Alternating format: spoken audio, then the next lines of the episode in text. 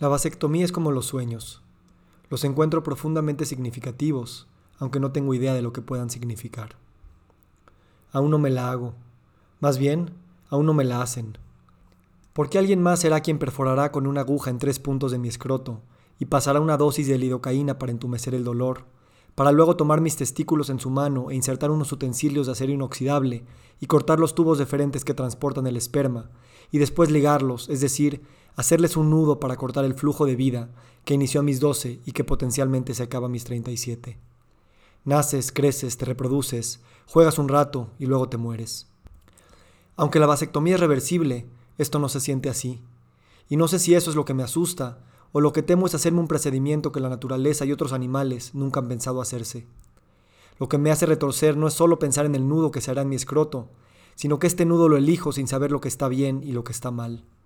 O no, no creo que se trate de bien o mal, sino de natural o antinatural, pero tampoco. Otra vez no se trata de binarios que nosotros definimos y pensamos que uno es mejor que otro. ¿Sería antinatural entrar con un bisturí y quitar un apéndice que está por explotar? ¿Sería antinatural salvar a un bebé que nace prematuro y que lo tienen que entubar, operar y medicar para que sobreviva? ¿Sería antinatural quitarle la matriz a una mujer menopáusica para reducir el riesgo de cáncer o devolverle algo de su placer o no placer sexual? ¿Qué tan antinatural es circuncidar a tus varones cuando se lleva haciendo así por mandato divino desde hace cinco mil años? Estoy tratando de conjurar el instinto, la intuición, la claridad que a veces se siente de forma tan contundente cuando termino de meditar, para saber si este cortado de vasos es natural o no. Pero ¿cómo puedo conjurar algo que en mi genética no tiene precedente y que en mi red social apenas es un tema que se asoma y que no llevo escuchando de forma normalizada? Todos me dicen que sí, que es una maravilla, y no lo dudo, porque hacerlo sin condones cien veces mejor. ¿Cuánto pagaría por no tener riesgo de embarazar en el momento en el que tengo que detenerme, ir al cajón, encontrar a tientas el envoltorio de aluminio, abrirlo y ponérmelo en la oscuridad o con la luz brillosa del celular cegándome la pupila? ¿Vale los tres piquetes? ¿Vale este ensayo? ¿Vale entrar con acero inoxidable y profanar la caja de Pandora de la humanidad? Tal vez el único criterio para saber si algo es natural o no es mi voluntad, mi consentimiento informado, el nivel de presencia e intención que tengo cuando decido poner mis huevos en las manos de alguien. ¿Y por qué le llamo riesgo de embarazar? ¿Cuál es el riesgo? ¿Hacer más hijos? ¿Alimentar más bocas?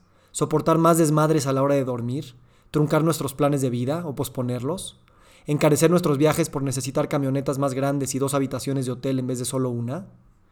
Me suenan banales estas consideraciones, y al mismo tiempo son las consideraciones que me hago. Porque tal vez es mi forma de negar temas más profundos de los que no quiero y sentirme responsable por tomar estas decisiones que no sé desde dónde tomar.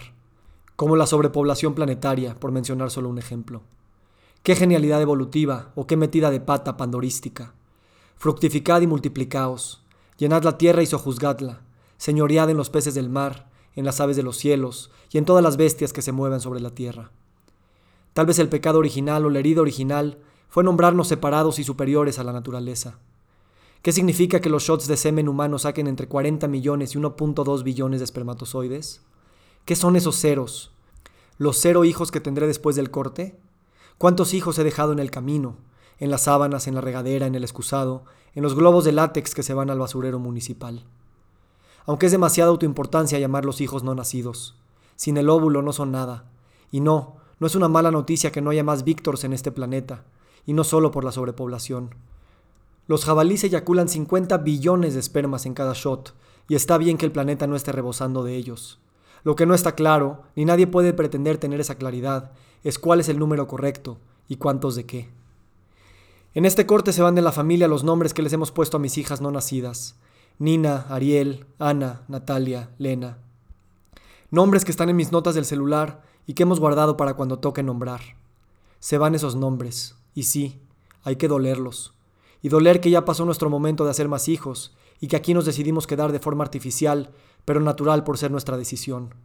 O vamos a verlo así, natural para algunos, artificial para otros, y al revés porque yo me estoy tratando de salir de esa dicotomía que está tan ligada a la otra dicotomía de separar al hombre de la naturaleza, o la mente del cuerpo, o la ciencia de la magia, o lo natural y lo tecnológico.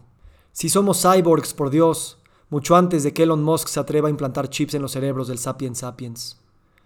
Esta decisión trasciende los binarios, por vernos a los ojos con mi pareja y darnos el tiempo de decidir, de agradecer lo que ha sido el periodo de procreación. lo milagroso que consumamos y que se consumó a través de nosotros. Y también, al menos para mí, que decidí ciegamente tener hijos a mis 23 por seguir en automático las instrucciones de todas las leyes a las que tenía acceso, las bíblicas, las comunitarias, las biológicas del nacer, crecer, reproducir y morir. Me gusta frenar por un rato y pensar la decisión de la procreación, como no frené cuando la inicié. Y no me arrepiento, no sería quien soy sin seguir esos códices inscritos de lo que hemos denotado la ley de la vida. Pero también observo que decidir dejar de tener hijos es también empezar a decirles adiós. Y esa es una ley de la vida que, aunque menos hablada, es completamente necesaria. El adiós duele, pero duele más bonito cuando decidí hacer las cosas, aunque luego me tenga que despedir de ellas. Pobres los que decidimos no entregarnos a la vida por miedo a la despedida. Ojalá las despedidas duelan, y duelan mucho. Esto es lo que hace la vasectomía. Me veo a los ojos con mi pareja y nos agradecemos. Y nos sabemos cómplices al ayudarnos a tomar lo que es nuestro y al soltar lo que fue nuestro cada despertar en esta preciosa cama donde tanto ha sucedido. Esto es lo que hace el matrimonio. Sostiene varias historias y emociones y decisiones y complicidades y confrontaciones y espejos y contradicciones al mismo tiempo. Y por eso es uno de los vínculos más profundos que puede haber entre dos personas que no comparten la misma sangre. Y esto es lo que hace la vasectomía también. Me veo en el espejo y agradezco ser un sapiens que no sabe lo que significa ser sapiens, pero que sí ha sentido lo milagroso de la existencia, y eso es ya un buen indicador de inteligencia. ¿A dónde irán a parar los trillones y cuatrillones de espermas que ya no saldrán disparados? Wikipedia me dice que los espermas se seguirán produciendo, pero que se quedarán dentro del escroto y se reabsorberán. Esto me gusta.